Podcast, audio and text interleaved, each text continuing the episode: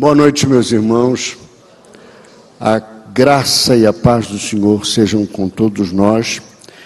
Aquela paz que a Escritura diz que excede a todo entendimento. Ela não foi feita para ser entendida, compreendida, ela foi para ser experimentada, para ser usufruída. E todas as vezes que nós queremos condicioná-la a algo que pode ser definido, nós nos perdemos, porque ela é infinitamente superior à nossa capacidade de compreendê-la. Ah, estar ah, no Instituto Hagai e sendo parte da equipe de trabalho já há alguns anos é sempre uma alegria. Mas é uma alegria especialmente estar em João Pessoa. Essa é a terceira vez que eu venho a João Pessoa, e se eu tivesse a possibilidade de escolher um lugar do Nordeste para ir viver, com certeza seria aqui. Me sinto, me sinto em casa. João Pessoa é tudo de bom. Ah, a recompensa do discípulo: siga-me e terás tesouro e honra.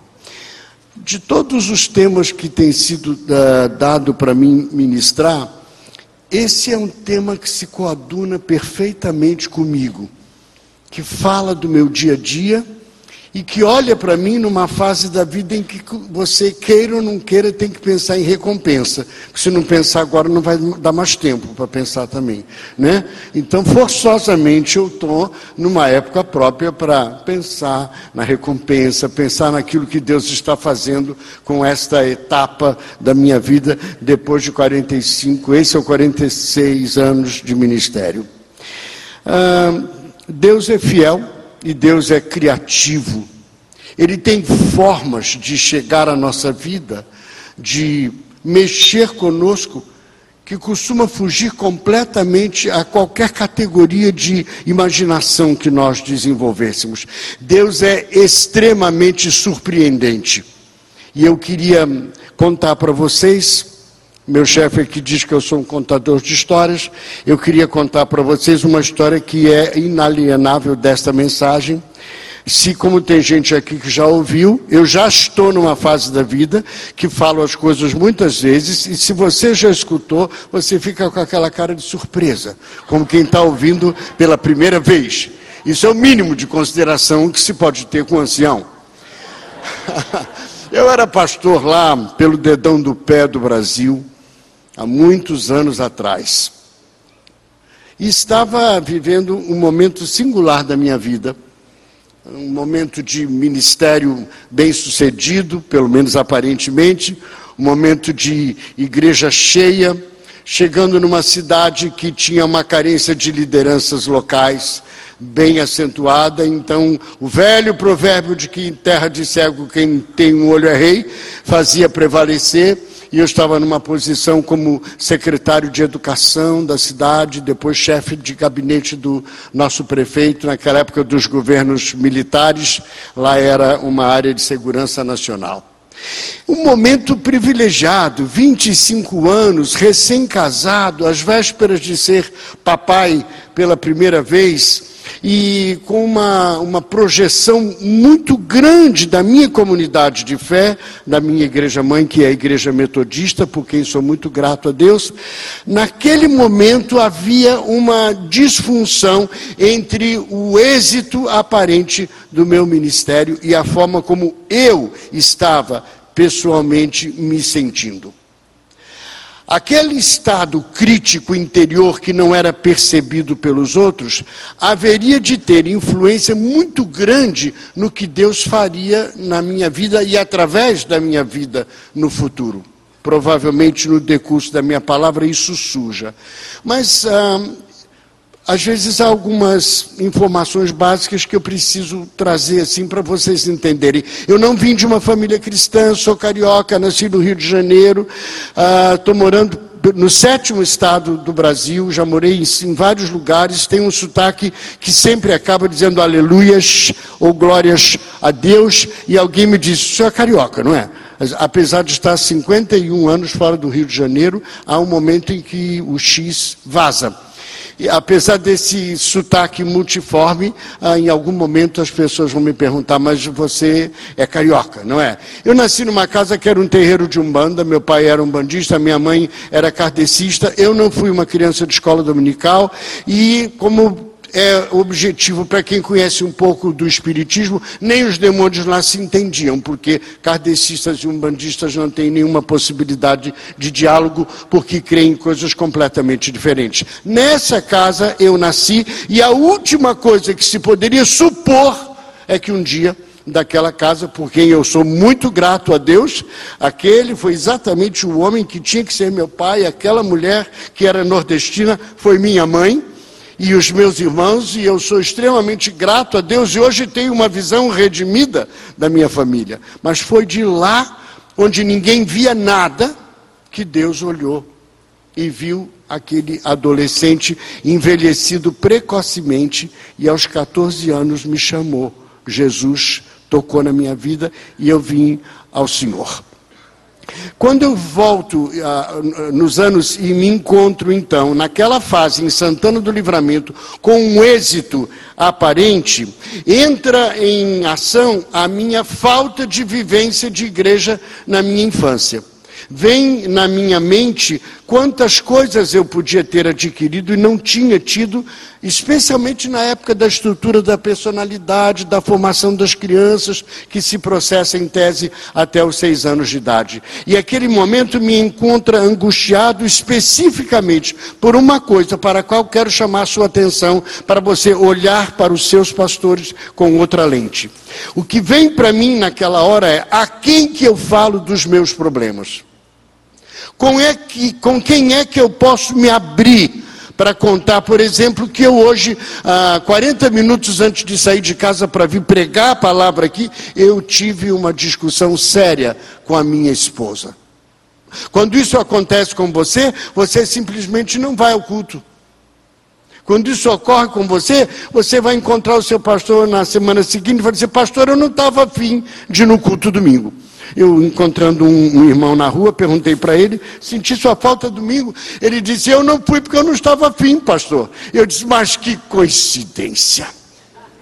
Você sabe que a diferença entre nós dois é exatamente essa. Eu também não estava afim no domingo. Eu não queria ir. A última coisa que eu queria fazer era ir pregar. Mas eu tive que ir. Porque às vezes, no contexto da igreja, a, a gente tem o picadeiro, a gente tem o palhaço e tem até a bandinha que toca.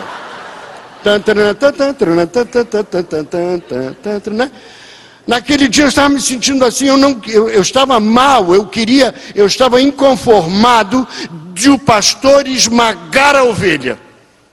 Quando um pastor não é ninguém senão alguém que Deus olhou lá do meio do redil e disse: Vem cá, você vai, vai liderar esse povo.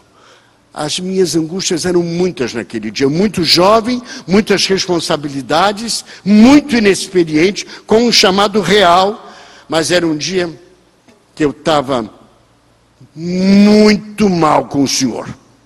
Mal no sentido de questionamento, de pergunta, de hoje eu encurralo o senhor, quero saber o porquê. Hoje eu tenho uma pergunta, hoje eu tenho uma questão com o senhor.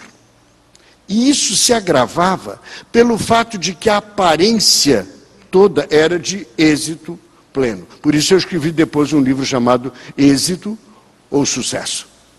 E na verdade, naquele dia, calor abrasador da fronteira do Brasil com o Uruguai, eu me fechei no meu gabinete e disse: Hoje eu não saio daqui até que o Senhor fale comigo, até que o Senhor se manifeste. Enquanto o Senhor não ouvir a minha questão, enquanto o Senhor não se deter para falar comigo, eu não saio daqui. Muito bom humor, assim, né? E muito calor, as horas passaram e nada. Nem nuvem, nem pó, nem chuva, nem água, nada, nem ninguém. E eu cada vez mais entusiasmado, né? Não é possível, senhor. Olha, eu vou lhe dar um, eu vou lhe, vou lhe dar uma prorrogação. Isso ainda tem alguns momentos, que daqui a pouco eu tenho que ir para casa. Já é hora de voltar. A esposa está esperando com lanche. E nada. Quando eu Estava começando a juntar as coisas assim, tomado por uma inspiração singular, né? Com alegria tremenda, juntando tudo daquela forma assim, doce. Eu ouvi alguns passos no corredor. Aquele tempo das velhos, velhos templos que tem os gabinetes assim, né? Lá em cima na plataforma. E o meu coração disparou, que chegou quase a bater na boca. Eu disse: Ah, foi salvo pelo gongo, hein? Por pouco que o senhor hoje ficava mal comigo. E bateram na porta, eu corri para abrir. E quando a porta abriu, eu tive um choque com a pessoa que estava lá. Felizmente, era uma moça especial que levava de dois a três minutos para emitir a primeira palavra. Ela ficava assim meio catatônica olhando. Era o tempo suficiente que eu precisava para dizer: ela não. De jeito nenhum. O senhor deve estar enganado, o senhor não entendeu a mensagem. Essa aqui hoje, não. Eu aceito qualquer outro. Pela demanda emocional que ela requeria de mim, pela paciência que eu tinha que ter, pelo que eu tinha que engolir de bobagem que ela falava. Eu disse, não, de jeito nenhum. Aí eu fiquei mais bem-humorado ainda. Isso não se faz, senhor. Que brincadeira de mau gosto. E depois que o choque passou, graças aos três minutos da pausa, a verdade, a minha questão é diante para Deus, eu não saio daqui sem o Senhor mandar vir alguém orar por mim. Eu não aguento mais botar a mão na cabeça de tanta gente e ninguém pôr a mão sobre a minha. Eu não aguento mais orar por tanta gente e ninguém se oferecer para orar por mim. E aí, ela tropeçava na palavra, ela falava pela metade. Aí, tentando superar o choque, ela disse: Seu Edson, naquele tempo eu era chamado de reverendo, mas ela me chamava de seu Edson. Seu Edson, Será, será que eu podia fazer uma oração pelo Senhor? Aí quando ela falou isso, eu caí no chão e virei um montinho. Eu implodi. Fiquei ali no chão, tomado por um, um, um choque da presença de Deus. E ela botou a mão lá em mim e do jeito dela, confuso como ela era, que Deus entendia, ela orou e eu me levantei.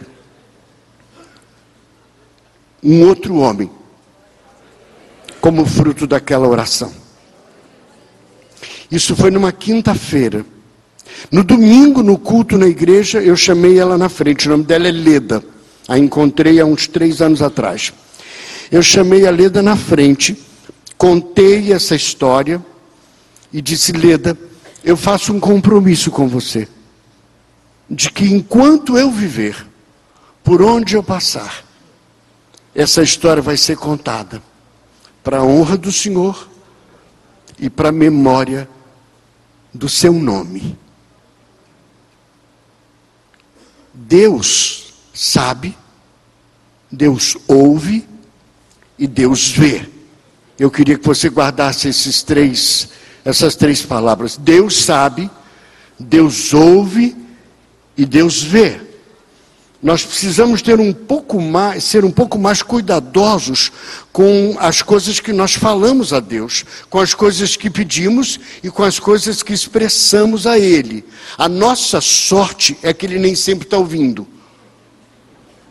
Porque quando eu vejo uma oração assim, muito emocional ou muito pentecostalizada no mau sentido, quando diz assim: toma minha vida e faça dela o que tu queres. Eu digo, ele não tem nem ideia. Mas esse cara não tem nem ideia do que pode acontecer se Deus tiver com o ouvido virado para cá. Né? Não tem noção. A gente pensa que Deus é surdo. Eu falo assim: quebranta-me, consome-me. Louco, para com isso.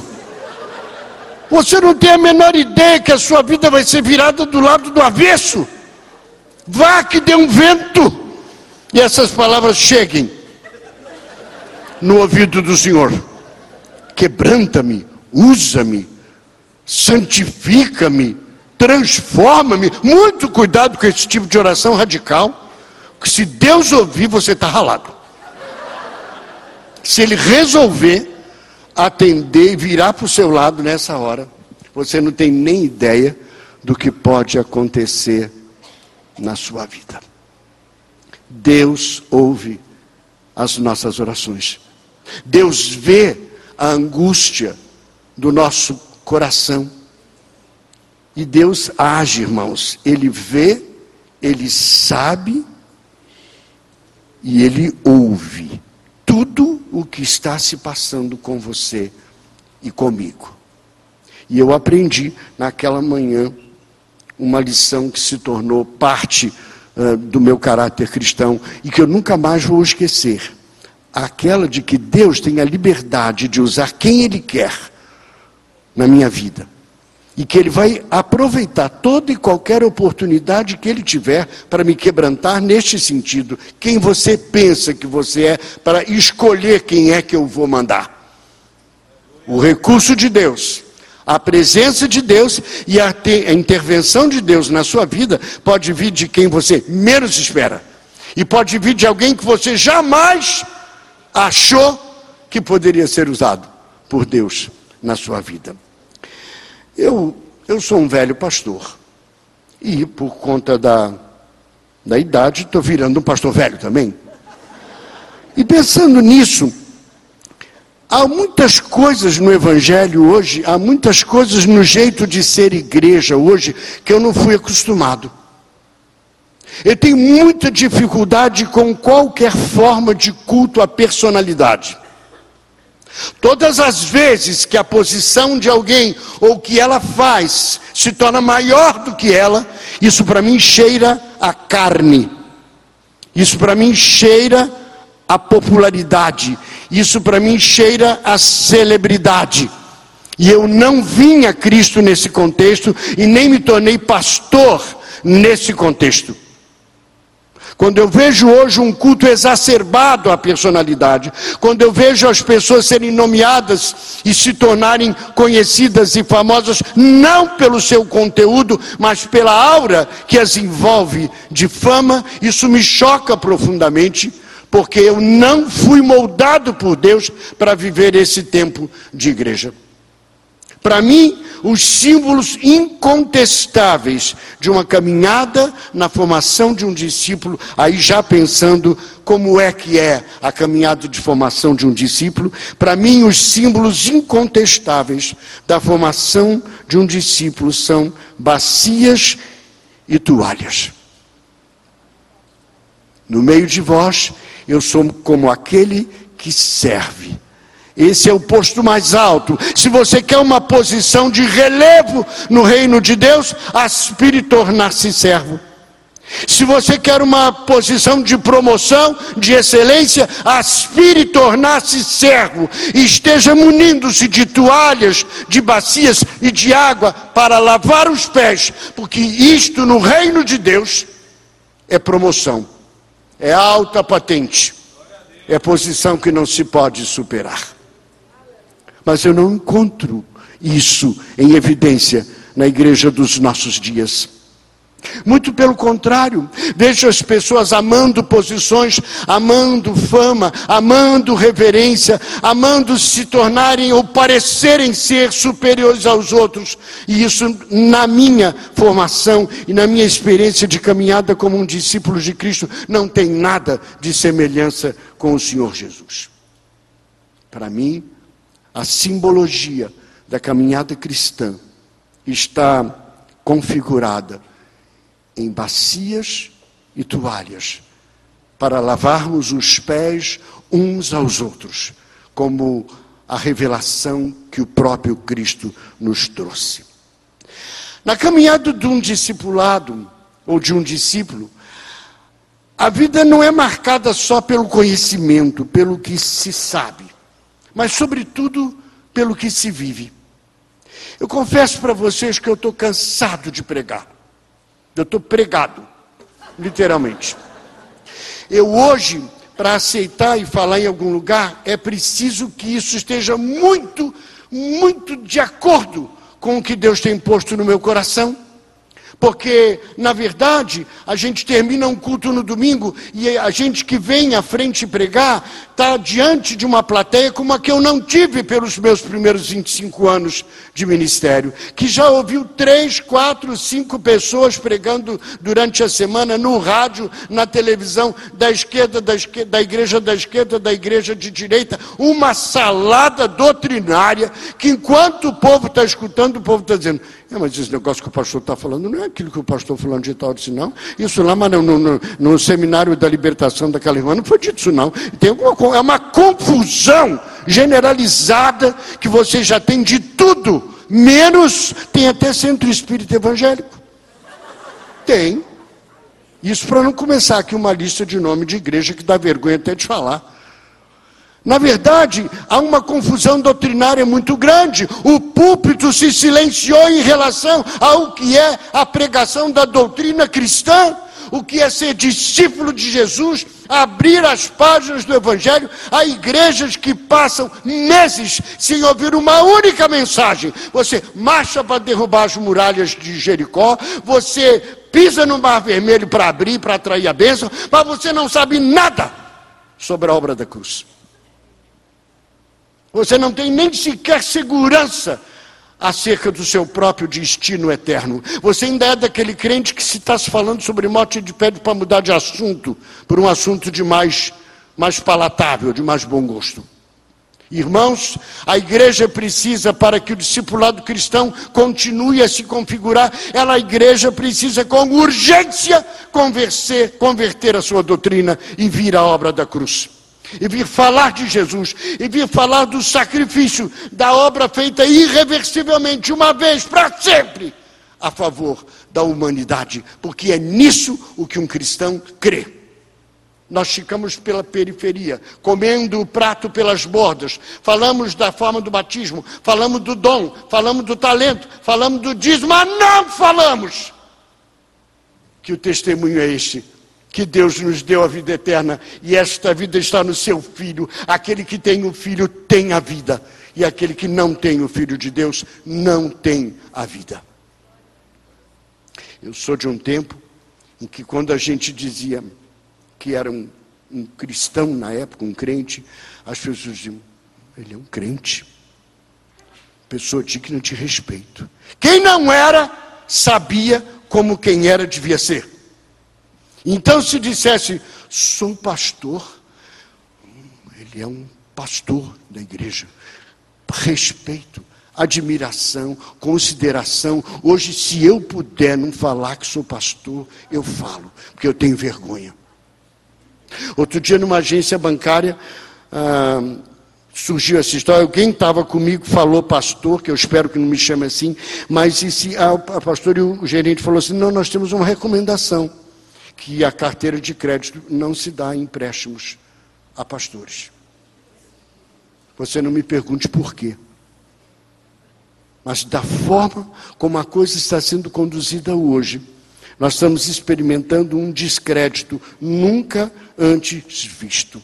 Mas a caminhada do discipulado cristão, ela não está baseada no que a gente conhece, mas na forma como aquilo que conhecemos é metabolizado e transformado em vida da nossa vida. A crise nossa não é de conhecimento bíblico, irmãos, é de obediência. A nossa crise não é de saber mais. Eu não gosto muito dos planos de leitura bíblica que diz, lê três versículos uh, do Antigo Testamento, lê um salmo, lê não sei o quê, vai marcando no papelzinho, não está entendendo nada, não pensou nada, mas já marca X na folhinha, que leu, mas não sabe nada porque não é a quantidade de conteúdo bíblico que foi enfiada na nossa cabeça, mas a transformadora ação pelo Espírito Santo desta palavra em verbo divino na minha vida que me torna praticante da palavra e não somente ouvinte. Precisamos da palavra. Precisamos da palavra não numa competição. Ah, um seminarista ah, de último ano veio com aquele olhar modesto dele disse: Pastor, queria lhe fazer uma pergunta. Quantas vezes o senhor já leu a Bíblia, do Gênesis ao Apocalipse? Eu disse: Nenhuma. E era verdade. Deus sabe que é verdade. Eu nunca peguei a Bíblia e comecei a ler em Gênesis 1 e fui lendo, lendo, lendo, lendo, lendo. Tem umas coisas que eu não aguento ler, tão chata, até chegar. Então, quando entro em genealogia, eu quase tenho um infarto. Minha mãe me ensinou a não me meter na vida alheia. Então, se você é daquele tipo de crente Se você é daquele tipo de cristão que vai me perguntar quando eu descer daqui quem era pai de quem, filho de quem, eu vou dizer, não sei. Essas coisas a gente vai lá na Bíblia e procura na hora que tem que saber. Né? Eu não sei nada disso. Agora, isso é muito diferente. Esse tipo de conhecimento qualquer ateu pode ter. Esse tipo é informação, não é revelação. Quando é revelação mesmo, começa a haver transformação na vida. Na minha vida, na sua vida. Deus tem uma paciência que eu não sei como ele me aguenta, irmãos. Só Ele mesmo. Para não desistir de mim. Porque se dependesse de mim, eu já tinha desistido dele há muito tempo. Há muito tempo. A minha força motivadora é as misericórdias do Senhor se renovam a cada manhã. Glória a Deus. Elas é que são a causa de nós não sermos consumidos. E uma boa notícia, elas duram para sempre. É isso que me faz, irmãos, acordar diariamente com um gosto de vida na boca. Na caminhada cristã, queridos, tudo é centrado em quem Ele é e não em quem nós somos. Eu e você não temos nenhuma possibilidade. A graça está centrado em quem Deus é. E eu tenho que dizer isso ah, no meu amanhecer, quando estou falando com Deus, conversando com Deus, eu digo: Deus, Deus querido, Deus maravilhoso, obrigado, porque a tua palavra diz que tu não mudas. Tu eras, tu és e sempre serás. É por isso que eu vou levantar dessa cama ah, com as realidades dos problemas, com as dificuldades da vida, mas eu vou levantar para viver, porque o Senhor está vivo. Saber que Ele não muda como eu mudo, saber que Ele é estável como eu não sou, saber que Ele fez e comprometeu o seu caráter ao dar a vida do, de, por mim, isso me levanta, isso me faz olhar com esperança e com possibilidade, porque a minha fé não está centrada em quem eu sou e em quem nenhum dos senhores é. A minha fé está centrada em quem Ele é. E Ele é um Deus em quem não há sombra de variação. Agora, uma outra coisa que acontece muito hoje também é a medição, é a aferição de um cristianismo por desempenho. Se você faz, Deus também faz. Se você der, Deus também der, dá. E isso a gente transfere para os nossos relacionamentos humanos, como o ser humano só se relaciona na base da troca. A gente só estabelece relação com alguém depois que a gente mediu muito bem o que essa pessoa tem para nos oferecer. Isso é ser humano. E aí a gente pega, ao começar um relacionamento com Deus, a gente leva para o relacionamento com Deus a mesma categoria dos nossos relacionamentos humanos. E a gente é educado assim, né? Me lembro das mães dizendo para a criancinha: come tudo, senão a mamãe não gosta de você. Olha que absurdo. Olha que frase letal, né? Aí depois vai, vai olha, se você não obedecer o papai, Jesus fica triste que, que é isso? Isso não é meio de introduzir a cristologia no coração de uma criança? Para com isso! Essa política do desempenho, essa pregação da troca. Deus não espera nada de você. Deus não, não estava enganado quando tocou na sua vida e salvou você. Ele sabia que você e eu não valíamos nada.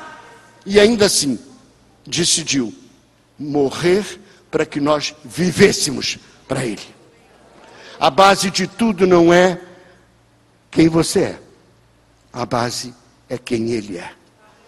E você pode crer nisso para sempre, porque o caráter dele nunca vai mudar. Você pode até deixar ele um dia de lado. Ele não deixará você nunca. De maneira alguma te deixarei, nunca, jamais te abandonarei. E a segunda coisa, a graça que é manifesta na vida de um discípulo, como herança que ele vai herdar sempre, ela está baseada em nada que você faz. Não adianta fazer propósitos vazios, né? Aqueles votos precipitados, como a Bíblia diz. Ah, porque eu vou fazer isso. Agora eu vou fazer isso, que aí Deus me dá aquilo. Agora eu vou fazer tal sacrifício, porque o Senhor vai olhar para minha, para o meu coração. Pare com isso. Ele já fez tudo, você não precisa fazer nada. Uma boa notícia. Deus não está com um caderninho de nota anotando se você deu dízimo esse mês ou se não deu. Ou se você for para uma igreja que é só 9%, porque ele agora, desde que ele deu a vida dele por você, ele disse que ele quer tudo, que ele não se contenta com micharia.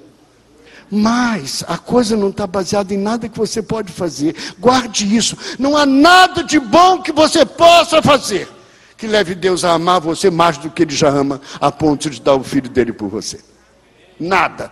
Esqueça, não há nada que você possa fazer.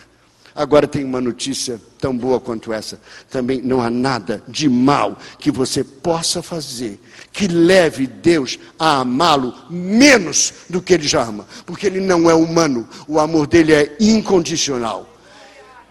Toda a nossa vida tem que ser baseada em quem ele é e não em quem nós somos.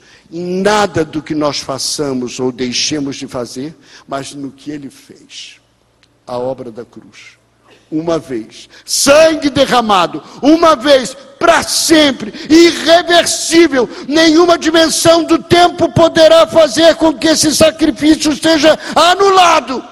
Enquanto viver, enquanto tiver um sopro para respirar, vou poder crer e pregar isso de todo o coração, porque a obra da cruz não tem retorno. E é isso que faz com que você e eu possamos ter esperança. Deus sabe, Deus ouve e Deus vê. Deus sabe quais são as motivações do nosso coração. Ele está mais interessado em por que fazemos do que o que fazemos. Ele avalia mais profundamente quais são nossos motivos ao fazer do que propriamente o que temos feito. E aí é que o sacrifício pega fogo, irmãos. Quando os motivos são escusos, quando as razões são levianas, quando as motivações são insinceras, toda vez que a glória é transferida da cabeça de Deus para o pescoço de um homem ou de uma mulher, é cheiro de carne, é cheiro de morte, porque a glória não fica bem ao homem. E isso é uma coisa que me deixa perplexo ver quanto da glória de Deus nesses dias é transferida para cabeças humanas, tornando-se oferta morta, vazia, sem sentido, sem conteúdo. Deus sabe, Deus ouve, Deus vê, e Ele está olhando não só se você faz ou o que faz, Ele está olhando por que você está fazendo. Quais são as verdadeiras motivações do seu coração? Ele sabe. E a palavra nos alerta: tudo quanto fizerdes, fazei-o de todo o coração, como para Ele, e não para os homens. Todas as vezes que nós estamos trabalhando para pessoas, para organizações, para instituições, sejam de que natureza for, nós morremos em vida, nós perdemos a alegria, nós nos estressamos, nós nos esgotamos, porque não há nada que possa satisfazer a fome humana de sucesso. Mas o coração de Deus está voltado para as motivações do meu coração. Não para o quanto eu faço, mas por que e para quem estou fazendo. Geralmente, queridos, o que impressiona aos homens não causa a menor impressão ao coração de Deus. Geralmente, aquilo que as pessoas costumam valorizar tanto no reino dos homens conta muito pouco no reino de Deus. Ele ouve continuamente o seu clamor, o testemunho de suas incertezas, de suas dúvidas, inseguranças e lutas. E ele não precisa que nós o ensinemos a ser Deus. Eu tenho vários filhos e vários netos. Meu neto mais velho está com 17 anos. E todo pai, a última noite tranquila que alguém dormiu na vida foi a véspera de nascer um filho. O resto da vida você teve no que pensar. E pensando nos filhos, orando por suas vidas, eles todos estão firmes no Senhor, graças a Deus, isso é misericórdia. Mas, às vezes, na ânsia de ver a vida de um filho mudada, na ânsia de ver a vida de um filho prosperar de alguma forma, ver o seu casamento fortalecido, sua carreira profissional deslanchar, a gente fica dando ideias a Deus. Então a gente vai para a presença de Deus dizendo: se o senhor fizesse isso, a vida dele estava melhor. Se o senhor já tivesse trabalhado no coração daquela danada da minha sogra, o casamento da minha nora, o casamento dele estava melhor. Em dezembro do ano passado, retrasado, eu estava numa situação assim, eu estava querendo dar umas ideias para Deus. Não custa dar uma mãozinha de vez em quando. Aí Deus falou comigo: para com isso. Para com a sua mania de querer me ensinar a ser Deus. Eu tenho larga experiência nesse ofício. Fique quieto, submeta-se na minha presença. Para de ficar dizendo como é que eu tenho que fazer. Abençoa, fortalece, corta, rompe, quebra, demole, amarra, desamarra. Para com isso. Eu não preciso que você seja meu mestre ou meu professor. Já vou ficar sensibilizado se você me obedecer que já é uma grande coisa. Mas você reparou como às vezes a gente tem a mania de ficar dizendo até a metodologia como Deus deve fazer. O senhor só devia fazer assim, assim, assim. Ah, está vendo, não deu muito certo porque o senhor não fez do jeito que eu falei.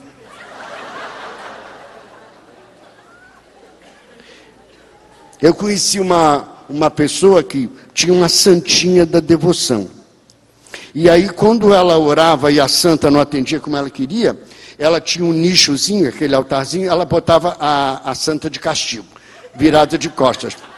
Eu, eu ri muito quando vi essa história, mas eu acho que a gente só não faz isso porque não aprendeu o método ainda, porque nós queremos que ele responda como a gente quer. E se ele responde por outra via, aliás, ele responde sempre, até pelo silêncio. Quando o céu vira de bronze, não significa que ele não ouviu ou não respondeu. Mas pare de categorizar que ele tem que responder do seu jeito, ao seu modo e de acordo com aquilo que você quer.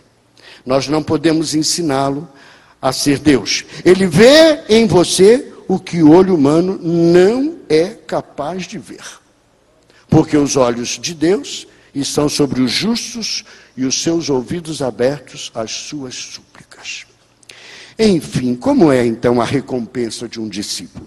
Pensamos na, na trajetória, pensamos que tem que ser baseado em quem ele é e não em quem nós somos, no que ele fez e não no que nós fazemos, mas como é que fica a história da recompensa do discípulo? Uma coisa que me causa espécie no cristianismo de hoje é como os crentes, especialmente os crentes, porque incrédulo não dá bola para isso. Isso é problema de crente tem medo de falar na morte. Toda vez que o assunto morte vem à tona, tem alguém que diz: Poxa, não podíamos tocar do outro assunto? Que assunto de mau gosto? Eu acho de muito bom gosto. Eu acho que é a única certeza que a gente tem na vida. O grande poeta brasileiro Luiz Gonzaga Júnior disse: A gente só vive mesmo é nove meses, porque o resto da vida a gente morre. Um bebê que nasceu hoje, ontem, já tem um, ano, um dia menos de vida do que o que nasceu hoje. Essa escala é decrescente.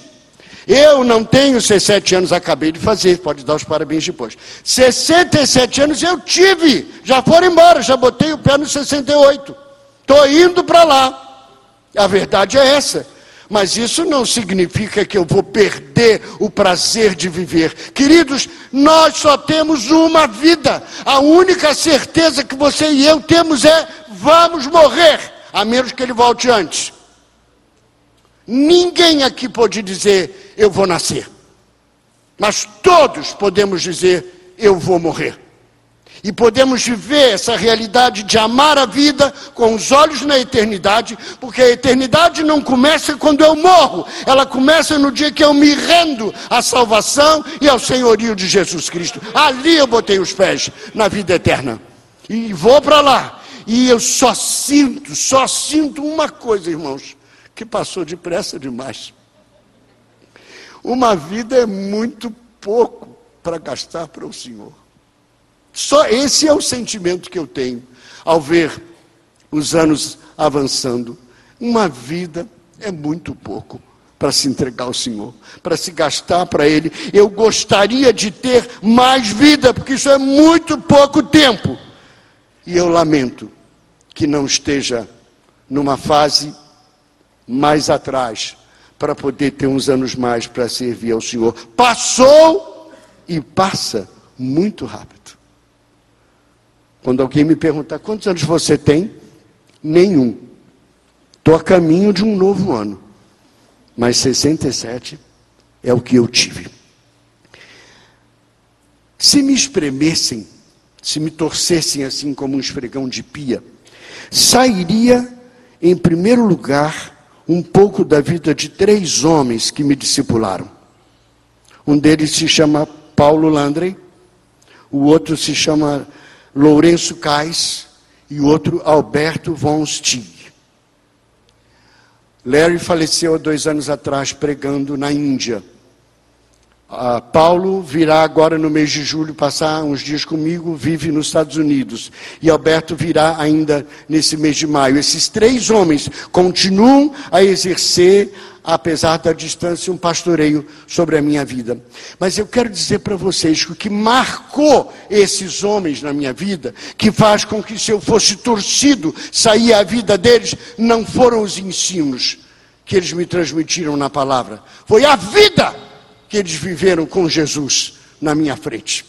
Foi a essência da palavra encarnada no caráter deles, no casamento deles, nas finanças deles, na, na, paternidade deles. O jeito que esses homens viveram e ainda vivem apaixonadamente por Deus. Teve uma influência na minha vida maior do que qualquer versículo, porque era a palavra encarnada, era a palavra latejando, era a palavra com sangue vivo dizendo: vale a pena. Vale a pena seguir a esse Deus. Por isso, em toda oportunidade que eu tenho de honrá-los, eu faço publicamente, porque por causa deles a minha vida foi no futuro sendo derramada na vida de muitos homens. Isso é o discipulado, não é só um conteúdo bíblico transmitido, é uma vida pautada nos ensinos da palavra, sendo derramada na vida do outro. Discipulado é vida na vida, é olho no olho, é a minha vida sendo em Cristo, sendo transferida para a sua vida, e a minha vida em Cristo somada à sua vida em Cristo, sendo transferida por meio de você na vida de outros. Isso é o discipulado cristão. Não é uma metodologia da moda, não é uma coisa que agora eu fico horrorizado quando vejo às vezes os pastores correndo atrás de tanta novidade. Descobrimos agora um negócio que dá certo. Aí traz aquilo para a pobre da igreja que já trocou de visão nem sei quantas vezes nos últimos cinco anos. E diz: não, mas agora vai dar certo. Nós vamos funcionar assim, assim e assim. E o povo entra com tudo naquilo. Daqui a dois anos a gente vai num outro lugar, ouve uma outra pessoa falando, eu tenho que atravessar daqui para ir na Índia, porque lá tem um profeta que eu preciso escutar, porque eu já não tenho mais a coragem de dobrar os joelhos e abrir a palavra e dizer: Deus, fala direto comigo, face a face. Eu não preciso atravessar o mundo para ouvir um outro profeta. Deus, nós precisamos uma igreja voltada para Jesus. Nós precisamos de uma igreja que crê na obra da cruz. Nós precisamos de, crer, de, de uma igreja não que anda cada dia numa novidade.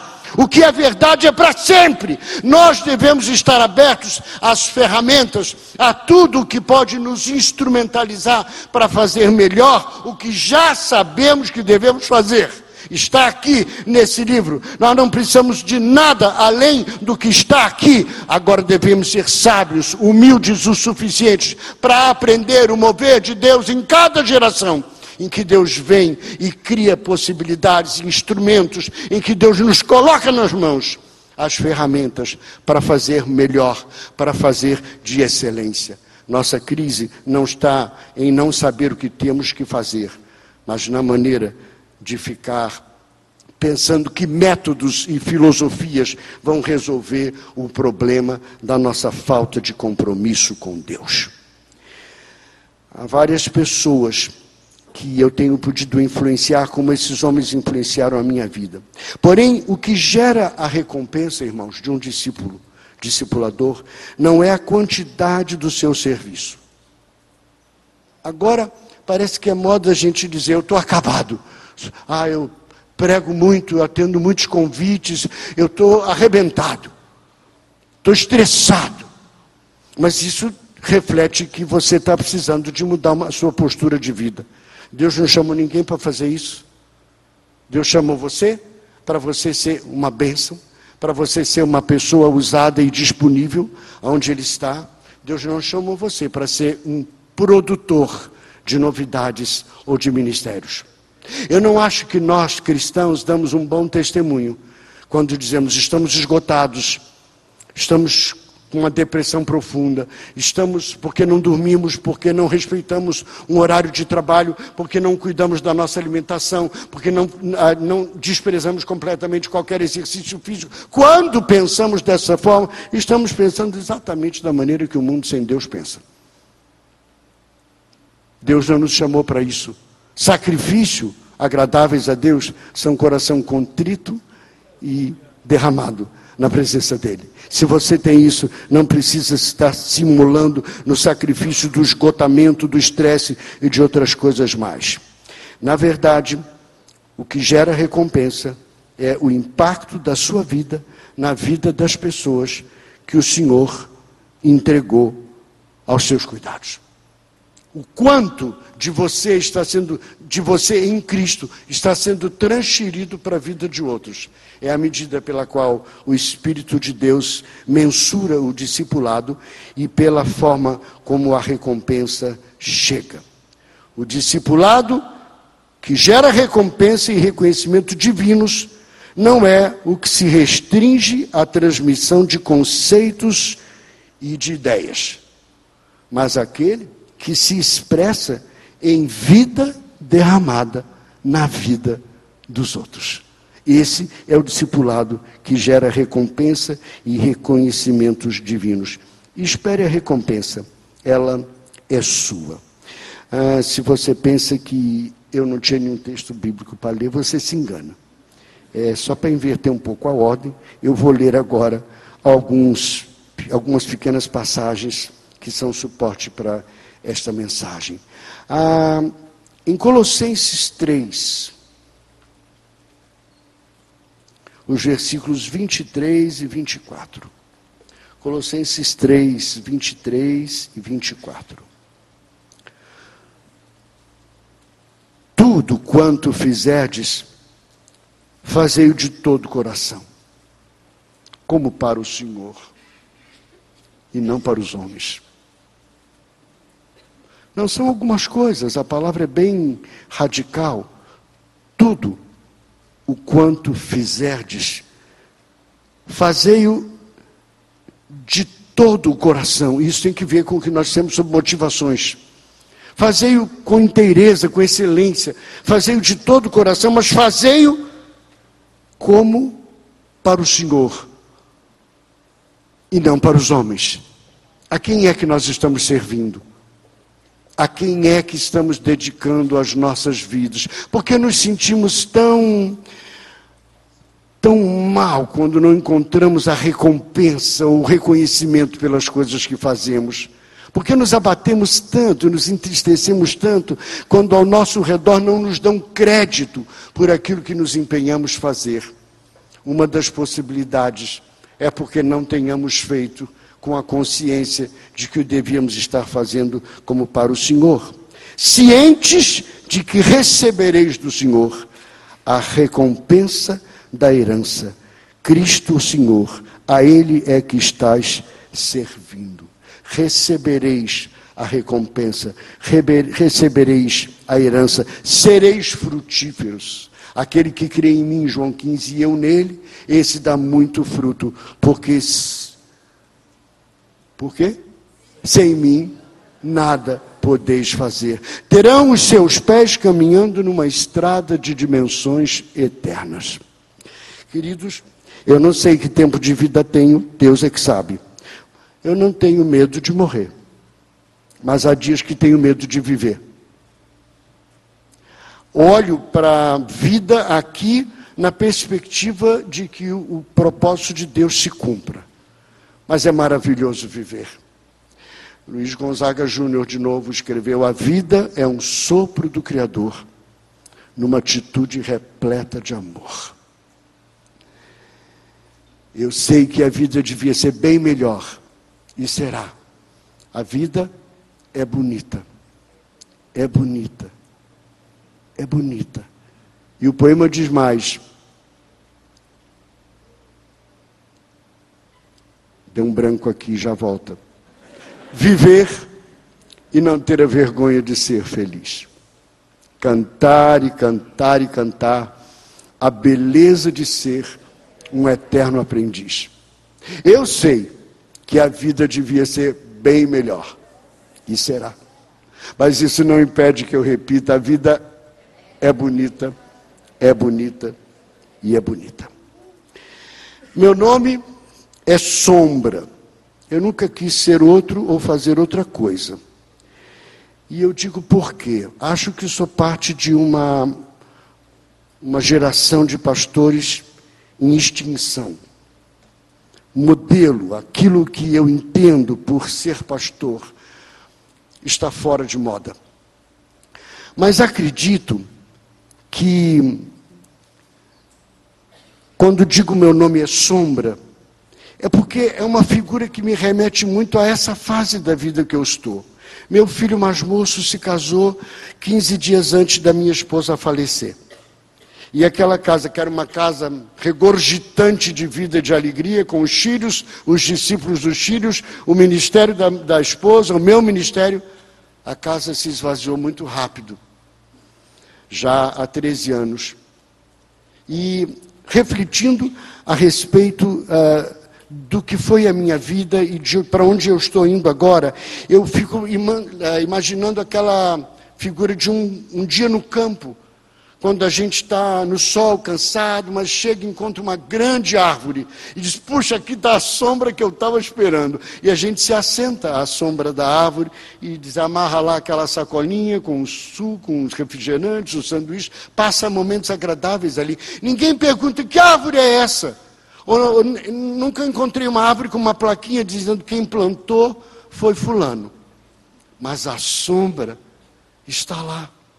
Eu não sou inocente e passei da idade da vida de ter ilusões.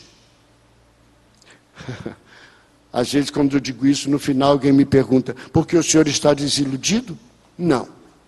Numa extrema você tem a ilusão, na outra tem os desiludidos. Mas no meio tem aquilo que só a maturidade traz: a falta de ilusões. A perspectiva realista da vida. Eu quero ser, quero continuar a ser a sombra. Dentro de mais uns anos, a gente morre, os amigos íntimos, os familiares choram por seis meses, por um ano. Daqui a pouco ninguém vai saber mais quem foi Edson Barbosa. Mas a sombra, a sombra vai estar lá. Através das vidas nas quais eu derramei a minha vida com Cristo. E pessoas estarão sentadas à sombra do testemunho construído por esses 50 anos de caminhada. Elas não saberão quem plantou a árvore, elas não saberão nem a natureza da árvore, mas elas estarão se beneficiando da sombra que essa vida no Senhor estará projetando para sempre, até o dia da eternidade. Meu nome é sombra. É isso que Deus está me tornando nesse tempo da vida. Que Deus nos abençoe.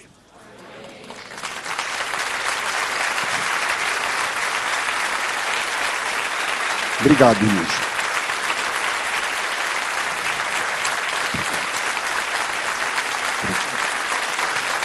Obrigado. Obrigado mesmo.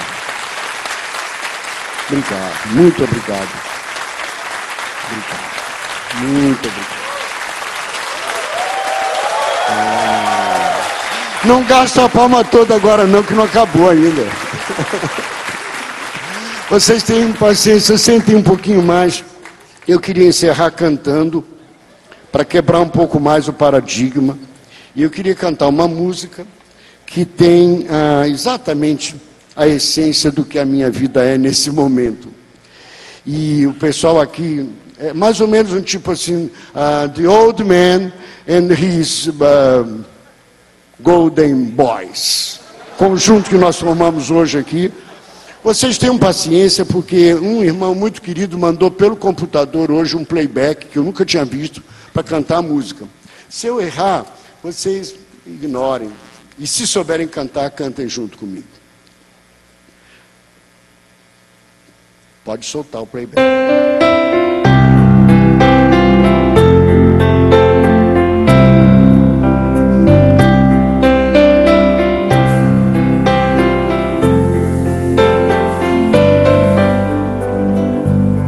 Ando devagar, porque já tive pressa e levo esse sorriso,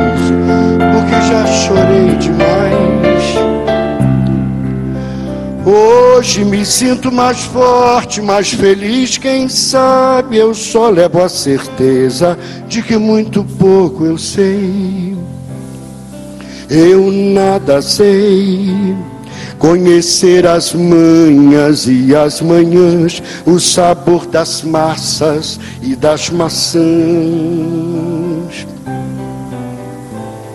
É preciso amor para poder pulsar, é preciso paz para poder seguir, é preciso a chuva para florir. Penso que cumprir a vida seja simplesmente compreender a marcha, ir tocando em frente como um velho boiadeiro levando a boiada, eu vou tocando os dias, pela longa estrada eu vou, estrada eu sou. Conhecer as manhas e as manhãs, o sabor das massas e das maçãs É preciso amor para poder pulsar, é preciso paz para poder seguir, é preciso a chuva para florir. Todo mundo ama um dia, todo mundo chora, um dia a gente chega, o outro vai embora. Cada um de nós compõe a sua história e cada ser carrega em si o dom de ser capaz e ser feliz. Conhecer as manhas e as manhãs, o sabor das massas e das maçãs é preciso amor para poder pulsar, é preciso paz para poder seguir, é preciso a chuva para florir. Ando devagar porque já tive pressa e levo este sorriso, porque já chorei demais. Cada um de nós compõe a sua história e cada ser em si carrega o dom de ser capaz e ser feliz. Deus nos abençoe.